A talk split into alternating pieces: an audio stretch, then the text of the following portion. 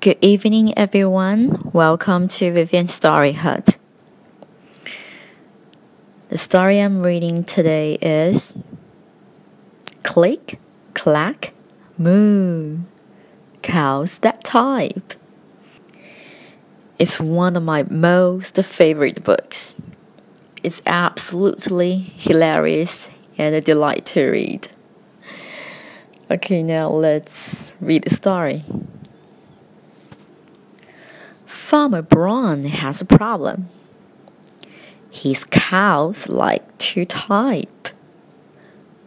All day long he hears click, clack, moo.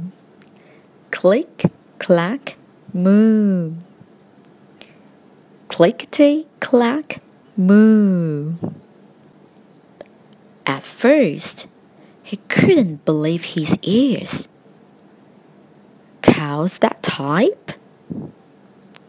Click, clack, moo. Click, clack, moo. Clickety clack, moon. Then he couldn't believe his eyes. Dear Farmer Brown, the barn is very cold at night. We'd like some electric blankets. Sincerely, the cows. It was bad enough the cows had found the old typewriter in the barn. Now they wanted electric blankets. No way, said Farmer Brown. No electric blankets. So the cows went on strike. They left a note on the barn door. Sorry, we are closed. No milk today. No milk today? cried Farmer Brown. In the background, he heard the cows busy at work. Click, clack, moon. Click, clack, moo. Clickety clack, moon. The next day, he got another note. Dear Farmer Brown, the hens are cold too. They'd like electric blankets. Sincerely, cows. The cows were growing impatient with the farmer.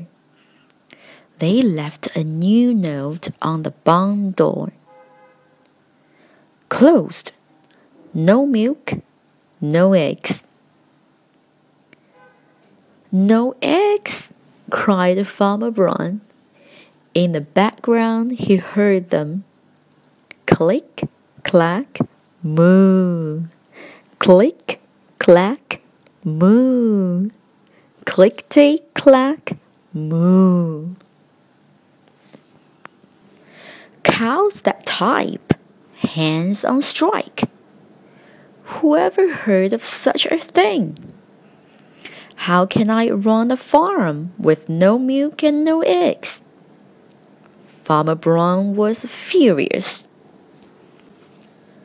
Farmer Brown got out his own typewriter. Dear cows and hens, there will be no electric blankets. You are cows and hens. I demand milk and eggs. Sincerely, Farmer Brown.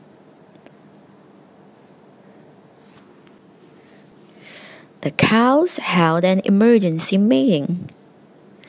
All the animals gathered around the barn to snoop. But none of them could understand moo. All night long, Farmer Brown waited for an answer.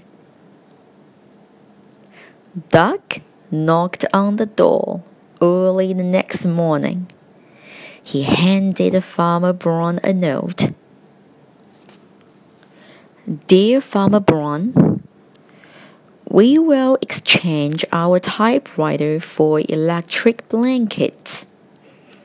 Leave them outside the barn door, and we will send Duck over with the typewriter. Sincerely, the cows. Farmer Brown decided this was a good deal.